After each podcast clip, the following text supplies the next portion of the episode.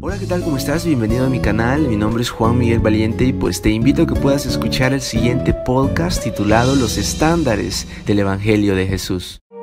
Podemos definir los estándares como mandamientos, patrones, modelos o referencias, y estos definen la calidad, el valor y la excelencia de algo o de alguien. Por ejemplo, los estándares de calidad en los alimentos definen la calidad de estos y garantizan que son aptos para ser consumidos.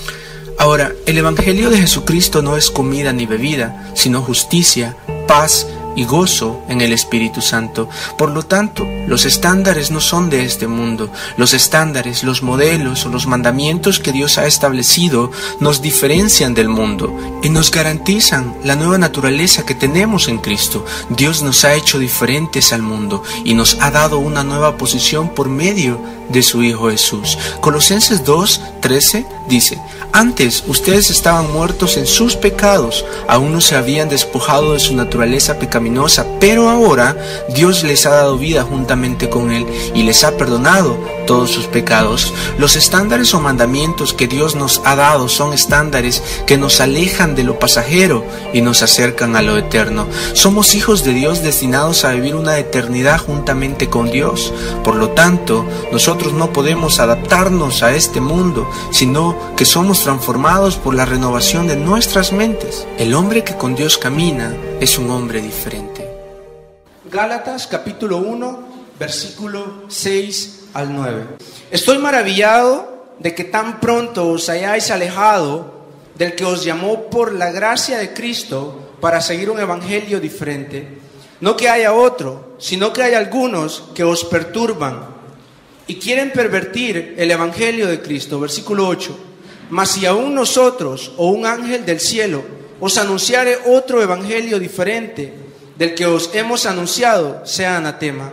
Como antes hemos dicho, también ahora lo repito, si alguno os predica diferente evangelio del que habéis recibido, sea anatema. Vamos a leer el versículo 10. Pues busco ahora el favor de los hombres o el de Dios, o trato de agradar a los hombres, pues si todavía agradara a los hombres, todos decimos, no sería siervo de Cristo. Está un niño y le pregunta al papá, papá, ¿qué tan grande es Dios? Algunos lo han escuchado. A lo que el padre le dice, ¿puedes ver aquel avión? El niño lo ve y le dice, papá, es pequeño, apenas lo logro ver. El día siguiente el padre lleva a su hijo al aeropuerto y le hace la misma pregunta, ¿qué tan grande es el avión? A lo cual el niño responde eh, emocionado, papá, es grande, es grande. Y es que es así. La grandeza de nuestro Dios, la grandeza de este Evangelio, dependerá de la cercanía que nosotros tengamos con Jesús. Que, que, Él abra nuestros ojos espirituales va a depender del hambre, de la búsqueda constante que nosotros tengamos de Él. Dios a la verdad está dispuesto, Dios a la verdad está dispuesto en abrir nuestro entendimiento para que nosotros seamos testigos de Él. No solamente oculares, sino que experimentarlo en nuestra carne propia. Nosotros hemos creído en un evangelio que es poder de Dios. Un evangelio que no es cualquier cosa. Las personas tienen ideologías, eh, se desviven por cosas humanas. Pero el Evangelio no es nada de este mundo. Esas buenas noticias son buenas nuevas de salvación. Y no para un reino terrenal, sino que para un reino de otro mundo. Un reino que Dios ha preparado. Cualquier inconverso sabe, puede, puede leer la Biblia, que no va a tener la revelación, la iluminación correcta, la interpretación de la Biblia, es verdad. Pero sí o no que hay personas del mundo, aquellas personas que aún no han conocido a Dios, que leen la Biblia. Y muchas veces saben más que nosotros. Versículos, si ¿sí? no se ha dado cuenta usted. Pero, pero, pero estas personas pueden saber. Y yo vine a hablar ahora, a predicar en el nombre de Jesús, para que nosotros no solamente seamos oidores, que no solamente podamos saber mucho de Dios. Porque yo me sentí vacío, yo dije, Dios, yo puedo saber esto de ti, pero yo quiero ver la manifestación gloriosa del Espíritu Santo. Porque anteriormente la presencia de Dios era tan palpable que las personas no se podían ir, las personas querían más de Dios, que había manifestación del Espíritu Santo. Y quizá yo no estuve allí. Yo soy una generación que no estuve en esos avivamientos tan famosos que han habido, pero algo yo sé, que el mismo Dios de ayer es el mismo Dios de hoy y va a ser el mismo Dios de mañana, porque Dios no cambia. Y si nosotros creemos en un evangelio del reino de Dios, Tenemos que saber que el reino de Dios es inquebrantable, inamovible y no tiene fin. Entonces, los estándares del Evangelio no tienen que estar regidos por el mundo. El mundo no nos tiene que decir a nosotros cómo vivir. Hay personas en el mundo que nos llaman anticuados, que nos llamen anticuados. Porque nosotros no estamos regidos bajo sus estándares. Ellos dicen esto está bueno, llaman a lo malo bueno y a lo bueno malo, pero nosotros llamamos bueno a lo que es bueno. Entonces el mundo tiene un concepto mal de Dios. Porque ellos creen de que Dios les puede bendecir, claro que lo saben. Pero no experimentan esa bendición porque la bendición no está eh, basada en lo que podemos tener. El mundo sabe que Dios puede bendecir, pero no conocen a Dios. Porque llaman bendición a lo que tienen en sus bolsas. Llaman bendición en el carro que van. Llaman bendición la cuenta de banco. Pero nosotros que estamos en este Evangelio tenemos estándares más altos, porque llamamos bendición a la presencia del Rey en nuestras vidas, a la paz en nuestras casas, al amor en nuestras vidas. Ese es el Evangelio de Jesucristo. El mundo sabe de que no hay otro camino que de repente quieren buscar salidas para acomodarse a este mundo y buscar acceso mucho más fácil al reino de Dios, eso es diferente. Pero hay algo en sus corazones que saben de que en la cruz del Calvario no había nadie más colgado, de que ahí solamente habían dos manos atravesadas por los clavos y no eran otras manos sino las de Jesucristo. Ellos saben y el único que les puede salvar es Cristo y ellos, los, ellos saben de que Dios salva pero no han entendido lo grande que es esta salvación. Entonces nosotros que estamos acá tenemos que tener un concepto correcto de lo que es Dios, no una idea vaga. ¿Por qué? Porque hay, hay, hay, malos líderes, malos maestros que van a venir a querer robarnos esa fe que nosotros hemos puesto en Dios.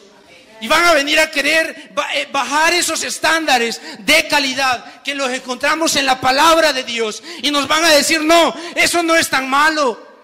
Eso que te están diciendo en la iglesia no es tan malo. Vos lo podés hacer. Baja tus estándares. Cree en un evangelio terrenal. Y el evangelio que, en el que nosotros creemos no es un evangelio terrenal. Nosotros creemos en un evangelio que es poder de Dios. Levante la mano aquel que sabe de que el Evangelio es poder de Dios. Levante la mano, no la baje, no la baje. Que, que el Evangelio es poder de Dios. Y nosotros tenemos que, me gusta la palabra internalizar. Porque nosotros podemos escuchar ahora esto, pero si no lo internalizamos en nuestro corazón, esto va a ser una idea vaga que se va a ir. Nuestros enemigos son espirituales. Amén. Los ataques son espirituales. Pero lo maravilloso es que nuestro Evangelio nos dice que también tenemos armas espirituales. Tenemos una armadura para contrarrestar todo lo que viene. Y, lo, maravilloso es de que tenemos de nuestro lado aquel que venció. No vaya por la vida y hoy sí voy a conquistar mi victoria. No, porque en la cruz del Calvario Dios ya se la dio. Usted solamente posea lo que, lo que Dios le ha dado. Hágase acreedor de las promesas de Dios, porque es suya. La salvación es suya. La sanidad es suya. La provisión es suya.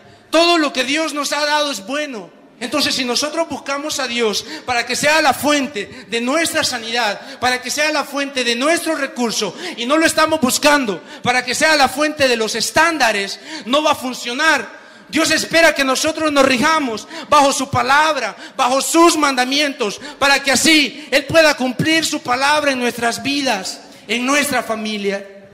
Entonces, aparte de eso, nosotros creemos en un evangelio que es una buena noticia. El mundo está lleno de malas noticias. ¿Cuántos les han contado una mala noticia este día? ¿Y, cuál quieres que te cuente? ¿La mala o la buena? Y uno dice, la mala para luego quedarme con la buena. Y el mundo está lleno de malas noticias. Y la peor noticia que ellos deben de entender es que están yendo hacia un infierno si no tienen a Jesucristo en sus corazones. Pero nosotros que vivimos en este reino que Dios nos ha dado, tenemos una noticia que es buena. Y esa no nos avergüenza, esa nos da esperanza, porque un día estaremos donde Él está. Ese es el Evangelio de Cristo. Ese es el Dios en el que nosotros hemos creído. Entonces, eh, entender todo esto dependerá de nuestra cercanía que tenemos, en relación a Dios? ¿Qué tan cerca estamos de Dios? ¿Qué tan cerca? ¿Nos podemos preguntar eso? Cinco segundos, pregúnteselo. ¿Qué tan cerca estoy de Dios? Cuatro, tres. Porque Dios desea tener comunión con nosotros. Nos llama a tener comunión con su Hijo. Amén, qué maravilloso es Dios. Entonces, por eso el primer llamado que Dios hace es a conocerle, a Él. Uno descansa tanto, hermano, cuando, cuando deja de afanarse por el día de mañana y se dedica a disfrutar de Dios. De la célula está un hermano que compone alabanzas. Yo, yo lo veía porque estuvimos hablando del Salmo 91 y él escribió una alabanza y, dijo, quiero cantar la alabanza para terminar la, la prédica. Y yo veía a un hombre, y présteme atención a esto, a un hombre de que no va a tener millones de reproducciones en YouTube. A un hombre de que no lo van a ver en Latinoamérica, en Europa, y, van a pagar por irlo a ver. Pero yo vi un hombre que disfrutaba adorar a Dios. No ha grabado en un estudio, no tiene álbumes de música, pero sí tiene un corazón que le gusta adorar a Dios.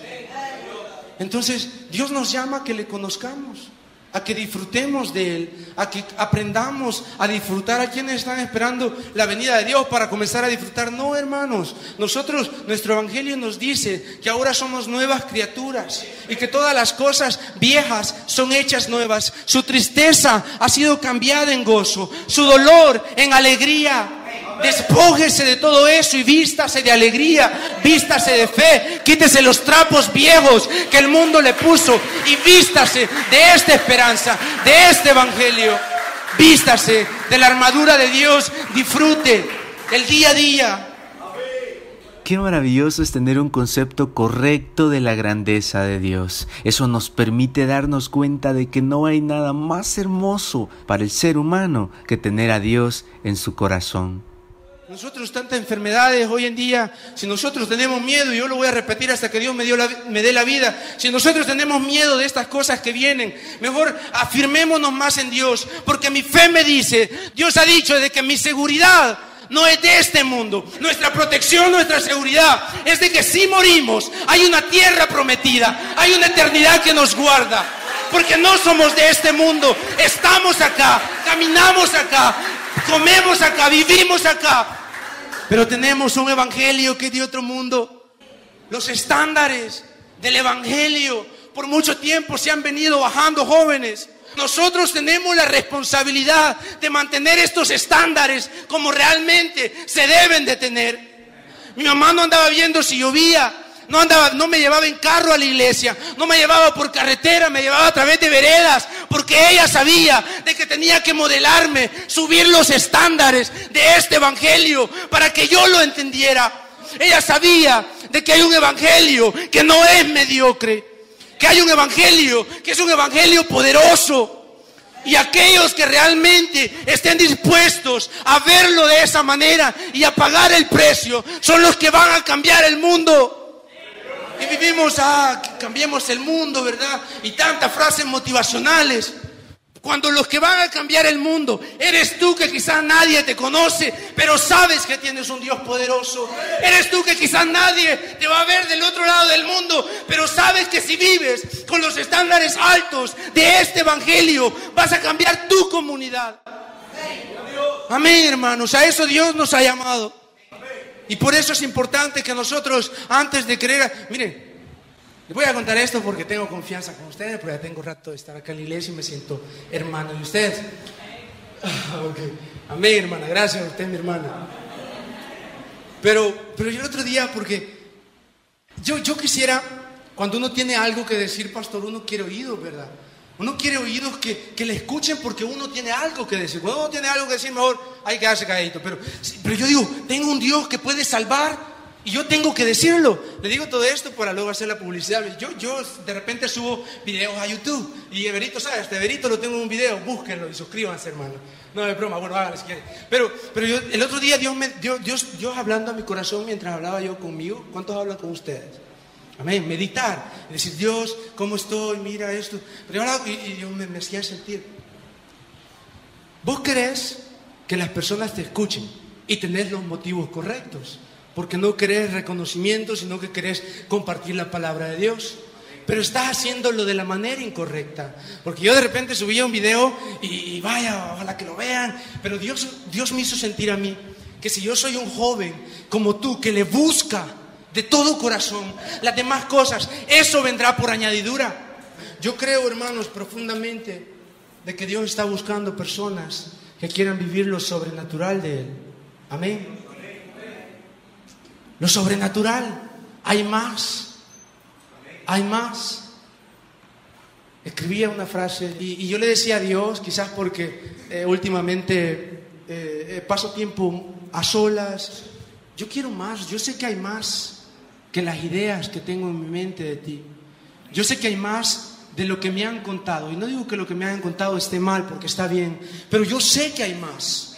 Yo creo de que Dios está buscando personas que quieran vivir lo sobrenatural de Él para Él poderse glorificar en nuestras vidas. Amén. ¿Lo cree usted? Vamos a, a, a leer Gálatas nuevamente, vamos a ir versículo por versículo, vamos a ir terminando, no se preocupe. Leímos Gálatas capítulo 1, versículo 6. Versículo 6 nos dice, estoy maravillado, hablando Pablo a los Gálatas, y no es de aquello, ¿verdad? Que, uy, me maravillan. Mire, yo, yo, percibí a Pablo acá un poco molesto, hermanos. Leámoslo nuevamente. El título dice, no hay otro evangelio. Estoy maravillado después que les predicó, después que les enseñó los estándares de este evangelio, de que tan pronto os hayáis alejado del que os llamó por la gracia de Cristo para seguir un evangelio diferente. Los Gálatas habían bajado sus estándares y se habían adaptado al mundo en el que estaban viviendo. Ellos habían olvidado el evangelio que les predicó Pablo, aquel que dijo del cual él no se avergonzaba porque era poder de Dios. Sin guías, sin profecía, el pueblo se descarrila. Les faltó Pablo y les escribió y les dijo, estoy maravillado de que tan pronto hayáis bajado los estándares del evangelio que yo les prediqué y que se alejaron del que os llamó por la gracia de Cristo para seguir un evangelio diferente. Pablo está molesto porque se desvivió tanto. Y después sus viajes misioneros para que ahora ellos hagan como ellos quieren. Y digan, no me importa lo que me digan en la iglesia, como aquí no está Pablo, bajo los estándares. En la iglesia me dicen de que esto no lo puedo hacer, pero como aquí no está Pablo, entonces voy a vivir un evangelio ni tan malo, ni tan en el infierno, ni tan en el cielo. Y, y Pablo les dice esto, porque ellos se habían alejado, habían bajado los estándares del Evangelio de Cristo y se habían adaptado a este mundo. Ya no estaban siendo transformados por la renovación de sus mentes.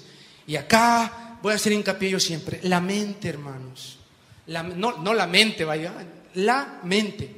Es tan importante pensar en lo que pensamos, pensar en lo que nos está llenando la mente, de lo que nos estamos nutriendo. Es tan importante esto. Ya me olvidé, ya me distrajo. La hermana que está allá riendo se me distrajo. ok, entonces se habían adaptado y Pablo está un poco molesto. Pero habían seguido otro evangelio. Ahora, la pregunta es, ¿hay otro evangelio? ¿Hay otro evangelio? No hay otro evangelio. Pero ellos encontraron un evangelio de acuerdo a sus estándares. El evangelio de Cristo, el ser discípulo de Dios, necesita que nosotros tomemos la cruz y le sigamos.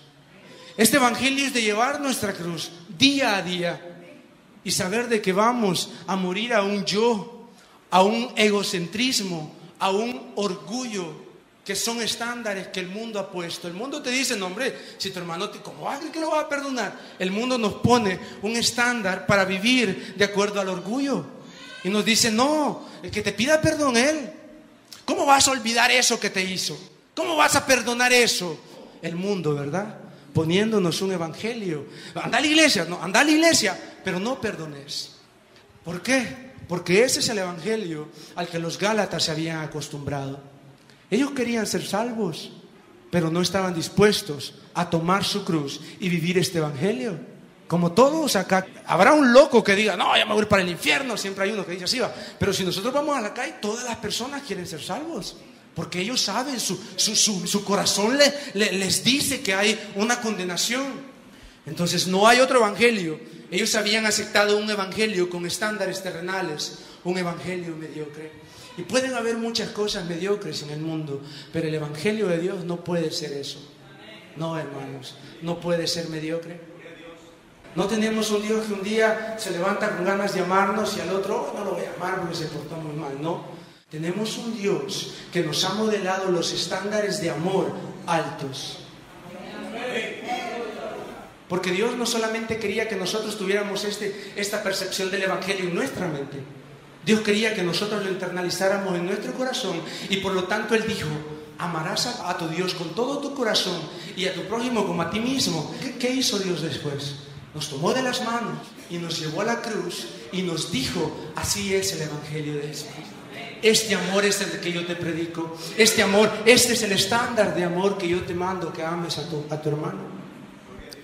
Qué maravilloso saber de que Dios no nos ha amado con un amor con estándares terrenales, un amor que abandona, un amor que deja de ser, no. El amor de Dios no es así. El amor de Dios es un amor diferente. El amor de Dios no deja de ser. El amor de Dios echa fuera todo temor. Nos sostiene, nos levanta, nos da la paz, la seguridad que necesitamos.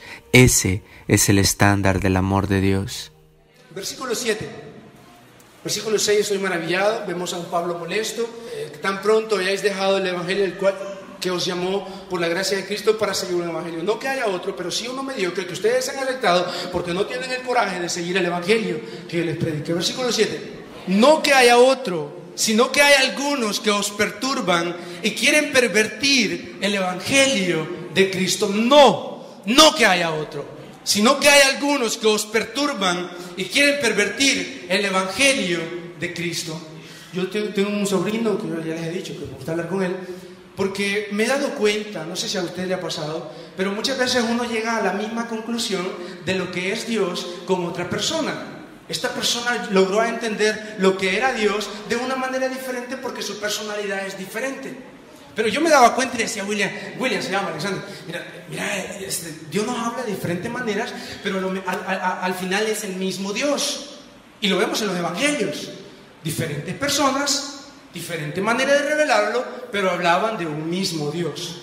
Y Dios, Dios es así porque su inmensidad, su, su grandeza, tiene esa capacidad de adaptarse a las personalidades de cada uno. Y Dios puede manifestarse de diferentes maneras, pero al final solamente hay un evangelio, no que haya otro. Pero muchas veces en ese proceso de entenderlo, algunos se pueden acomodar y adaptar a su conveniencia. Dios nos libre de torcer la palabra de Dios, hermanos. De verdad, de verdad, de verdad, de verdad. Dios nos libre de acomodar la palabra de Dios a nuestra conveniencia. No hay otro evangelio, sino solo uno, hermanos. Y este no es mediocre. Este evangelio es poder de Dios para salvarnos. Es tan importante que nosotros entendamos y vivamos este evangelio al nivel que se debe de vivir. No digo de que siempre vamos a estar, el evangelio, eh, de repente hay momentos bajos, pero incluso en los momentos bajos podemos entender la grandeza de este evangelio. La gracia de Dios no la entendemos en los momentos altos. La gracia de Dios la entendemos en los momentos bajos. El amor de Dios lo entendemos en los momentos donde creemos no merecerlo. Estaba yo de un día adorando y estaba mal delante de Dios. Y yo levanté mis manos y yo le dije, Dios, vos sabes, vos más que yo sabes que te he fallado. Y Dios manda que nosotros no encubramos el pecado porque, porque tenemos misericordia si lo confesamos. Pero yo nunca voy a olvidar ese día cuando Dios me dijo, sí, sí, sí, sí, ya sé tu pecado, pero vení, dame tu adoración. Yo entendí el amor de Dios y dije, ¿qué clase de amor es este? Este amor no es el que yo había entendido. Este no es el amor que yo conozco, este amor es diferente. Sí, sí, ya sé, ya en tu corazón, en tu mente ya me lo dijiste, me fallaste, pero a mí me interesa tu adoración porque yo ya te perdoné. Y la culpa, el enemigo muchas veces la ocupa para bajarnos los estándares del amor de Dios. No, el amor de Dios te perdonó esto, pero esto no te lo puede perdonar. Y muchas veces aceptamos eso. Amén. Y muchas veces cuando Miguel dijo, sí, verdad, enemigo, tenés razón, va. Esto no me lo perdona Dios. Ok, voy a creer en una gracia que no es tan buena. Voy a creer en una gracia como los Gálatas, que os llamó por la gracia de Cristo. Voy a creer un evangelio que no es capaz de perdonarme de lleno, sino que un poco. Y si yo de verdad le busco a Dios y vengo a la iglesia temprano y me siento adelante, entonces Dios sí me va a perdonar del todo. Pero esto me va a llevar cinco días. Y estoy acomodando los estándares del amor, del perdón, de la misericordia y de la gracia de Dios a mi percepción. Pero es que hemos creído en un Dios que va más allá de nuestro entendimiento. Dice la Biblia que sus caminos son más altos que los nuestros, sus pensamientos no se comparan a los nuestros. Hermano, disfrute del Dios que tiene.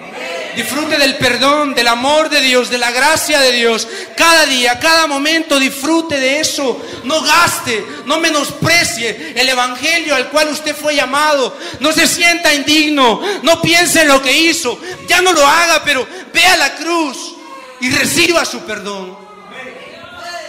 Entonces, no hay otro evangelio. Habían falsos maestros en este tiempo. Habían falsos maestros, líderes, antorchas apagadas. ¿Ha visto usted las maratones, verdad? Y va corriendo alguien, uh, todo cansado, y le da eh, a veces antorcha, a veces pedazo de palo. Y se lo da al otro porque lo va a, ¿a, qué? a relevar, lo va a sustituir, lo va a relevar. Y Dios ha hablado siempre a mi vida, y esto a mí me reta tanto, porque, mm, y cuando hablo de liderazgo, hablo de ustedes, hermano. Cuando hablo de liderazgo, hablo de usted que es padre de familia. Hablo de usted que es hermano mayor. Hablo de usted que tiene un liderazgo en la iglesia. Hablo de usted que, que puede decir, no, es que yo no tengo la responsabilidad de vivir un, un, evangelio de verdad porque no tengo... No, todos tenemos una responsabilidad porque hay un mundo que nos está viendo. Antorchas apagadas. ¿Cómo está su antorcha? Porque a alguien, usted va a llegar y se la va a dar a alguien. Y usted le va a dar, okay, acá está la antorcha, acá está el Evangelio. Y la otra persona se va a llevar el Evangelio que usted le está dando. Con la ayuda de Dios, que Dios tenga misericordia y le pueda revelar el verdadero Evangelio. Eso es otra cosa, pero, pero nosotros estamos liderando a personas. Y es importante que nuestras antorchas estén encendidas. Ahora, ¿cómo está nuestra antorcha? Porque tendemos nosotros a pensar, ah, miren qué malo esto cristiano que está hablando el hermano. No, tenemos que vernos a nosotros. ¿Cómo está nuestra antorcha?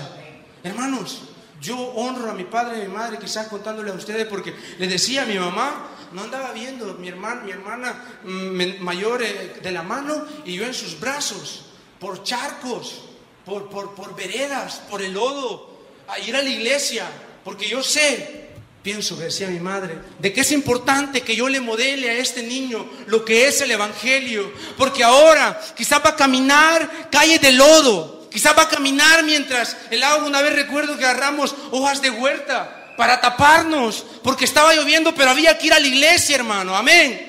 Porque mi madre sabía de que me iba a llevar por calles lodosas, pero que un día si yo entendía esto, iba a caminar por calles de oro. El estándar que mi madre me estaba dando era un estándar que no se acomodaba a este mundo, sino que ella sabía de que si yo veía en ella unos estándares altos, un modelo correcto, un día su hijo, un día él lo iba a ver caminando en calles de oro. Y eso es importante que los padres de familia entiendan, que no podemos modelarle a las demás personas, a las, generaciones que vienen, un evangelio mediocre. Si a nosotros nos modelaron algo malo, nosotros vayamos a las escrituras y pidámosle a Dios y digámosle, Dios, yo sé que hay más. Yo sé que lo que tu palabra me dice no es como yo estoy viviendo, pero heme aquí. No me envíes todavía, heme aquí. Enséñame el evangelio tuyo para que cuando me envíes yo pueda ir a predicar un evangelio del reino que es poder de Dios. Entonces, es importante, hermano, entender lo grande que es el evangelio. Es importante entender de que el avión se ve pequeño desde aquí, si está lejos, pero es importante ir al aeropuerto, vaya, venir a la iglesia y, y conectarnos con ese Dios. El concepto que tenemos de Dios aún limita el poder de Dios, porque nuestras mentes son finitas, están limitadas. Lo que estoy tratando de decir es de que nunca vamos a llegar a entender este evangelio del reino, sino que hasta que estemos allá con Él. ¡Wow! ¡Qué sorpresa nos vamos a llevar! Dios, yo creí que eras hermoso, pero yo no me imaginaba qué tan hermoso eras. Yo creí que eras santo y, y, entendí en mi mente que eras tres veces santo, pero yo no lo lograba entender. Es que tu evangelio no lo puedo entender de lleno, pero Dios ayúdame a mí, ayúdanos a vivir de la mejor manera posible para que podamos cambiar este mundo y para que las personas de nuestro lugar puedan ver y entender lo que es el evangelio de Jesucristo. Gálatas capítulo versículo 10. ¿Busco ahora el favor de los hombres o el de Dios? ¿O trato de agradar a los hombres o a Dios? Pues si todavía, escuche, pues si todavía agradara a los hombres, no sería siervo de Cristo. Si yo quiero agradar al círculo de mis amigos, que no son cristianos, que viven bajo unos estándares terrenales que fueron puestos por la mente pervertida del ser humano, que solo piensa lo malo, que nunca tomaron a Dios en cuenta para decidir cómo van a vivir su vida. Si yo sigo a estas personas y los trato de agradar, la Biblia a mí me dice que yo no soy siervo de Cristo. Pues si todavía agradara a los hombres, no sería siervo de Cristo. Esos hombres somos nosotros. Si todavía tratás de agradarte vos, no sos siervo mío. Y qué duro es analizar nuestra vida y darnos cuenta muchas veces tenemos mucho por mejorar. No, no se sienta mal, porque que usted esté acá con sus errores, que usted esté acá sentado, a pesar que le ha fallado a Dios antes de venir a la iglesia, que usted esté acá a pesar de eso, a pesar de lo otro, que usted ya puede estar pensando, pero está en la iglesia, está en el mejor lugar escuchando a alguien que le está hablando la palabra de Dios, que esa palabra de Dios a usted lo va a mandar restaurado ahora. Lo importante es que no nos vamos a ir igual. Porque no podemos estar cerca de Dios, al contacto con la presencia de Dios y seguir siendo iguales. Pablo tuvo un encuentro con Dios y él cambió la historia de todo. Bueno, Dios a través de él. Y cada día de gloria en gloria somos transformados. Entonces, tengamos cuidado, nosotros ya terminamos, porque no se va a dormir. No, yo sé que no se duerme. Qué feo dormirse en el culto, ¿va? Alguna vez le ha pasado, ya fue un día cansado. No critiquemos, hermano, a veces alguien puede decir, uff, y súper cansado y está haciendo el esfuerzo, pero un día me está, qué feo de dormirse en el culto y estar.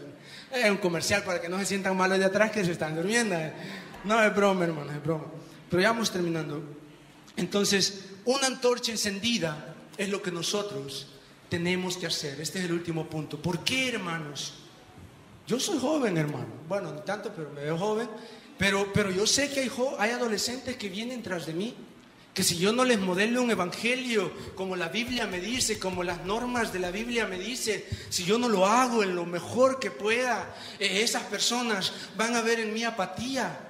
Por eso Pablo le dice a Timoteo, no permitas que se apague el fuego del don de Dios que ha sido impuesto, no por la mano de, un hermano, sino que por el Espíritu Santo. Y pregúntese, ¿qué evangelio se está predicando. No podemos filtrar un evangelio del reino en filtros terrenales. Llevemos todo pensamiento que se levante en contra del conocimiento de Dios cautivo a su palabra. Denle un fuerte aplauso a Dios, hermano. Te invito a que te puedas suscribir al canal y activar la campana de notificaciones. Que el Señor te bendiga.